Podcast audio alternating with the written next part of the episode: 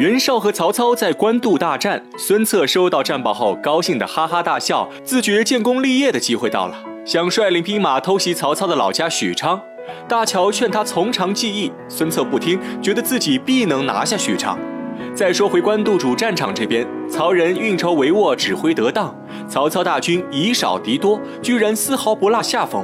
许褚、张辽又率领四万精兵从袁绍后方杀出。袁绍腹背受敌，七十万大军乱成一团。曹操的几员上将冲入敌阵，尽情厮杀，无人可挡。许攸心中害怕，建议袁绍撤退。袁绍还想继续抵挡，被将领强行拉在马上带离战场。一看袁绍撤退，曹操大军气势更盛，一鼓作气大败袁绍。袁绍带着残兵败将逃亡，路上遇到了刘备的兵马。刘备表示，之前袁绍对他有恩，今天带着兵马是来帮助袁绍的。袁绍问他有多少兵马，刘备坦然说不足五千。袁绍听后哈哈大笑，说自己七十万大军都败了，刘备这么点兵马能有什么用？张飞听后直言讽刺袁绍不会打仗，袁绍无话可说。眼看曹操追兵赶到，许攸拉着袁绍匆忙逃跑，刘备率领张飞、赵云迎战曹操追兵。袁绍逃回兵营后，想明白自己输在曹操的计谋上，自责不已。郭图提醒他，田丰曾经说过不能力战。袁绍立刻想起田丰，后悔没有听他的话，下令赶快把田丰接来，自己要重用田丰。郭图领命离去。许攸一向和田丰不和，眼看田丰要被重用，便向袁绍进言，说战败的消息传回冀州。田丰在狱中仰天长啸，大骂袁绍，还说了许多难听的话。袁绍本就心胸狭隘，被许攸这么一说，当场大怒，又让士兵持自己的佩剑，直接去大牢斩杀田丰。正说着，袁绍的儿子报来消息，他们整合逃回来的士兵，一统计还有四十多万人，兵力仍然胜过曹操。袁绍听后大喜，下令休整大军，准备再战。田丰预言成真，狱卒赞叹他有先见之明，认为袁绍肯定会重新启用他。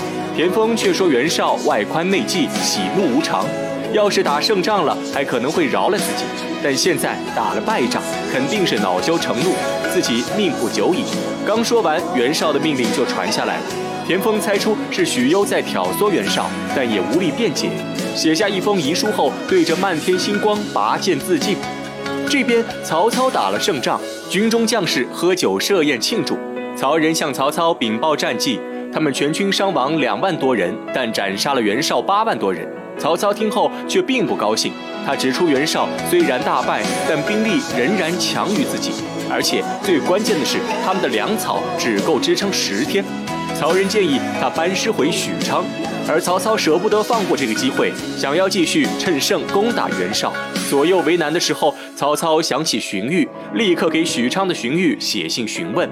曹丕收到信后，不知道曹操的意思。荀彧在一旁给他解释说，曹操已经想退兵了，之所以要问荀彧，就是想让荀彧主动提出退兵，曹操就能顺势撤退。曹丕听后才明白曹操的深意。问荀彧打算怎么做，荀彧却说他不会劝曹操退兵，反而要让曹操继续进军，因为继续拖下去，战局会对曹操不利。袁绍有后方源源不断的补给，很快就能恢复元气。而曹操如果不趁这个机会打败袁绍，以后就会被袁绍耗死。收到荀彧回信后，曹操心中大定，下令去徐州调运粮草，继续攻打袁绍。深夜，许攸带兵查探曹操动向，刚好看到曹操派出求援的哨兵，让手下将其射杀后，在哨兵身上搜出一封密信。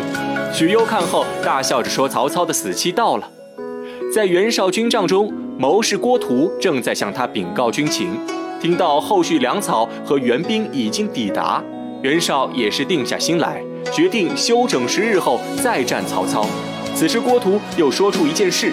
许攸的儿子监守自盗，贪污了叶郡的三万多军饷。袁绍一听大为震惊，问他许攸知不知道？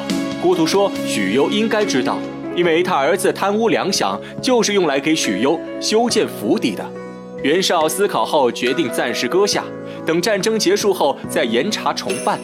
二人正说着，许攸匆忙赶来面见袁绍，交出曹操密信，猜出曹操粮草已尽，建议袁绍抓住战机。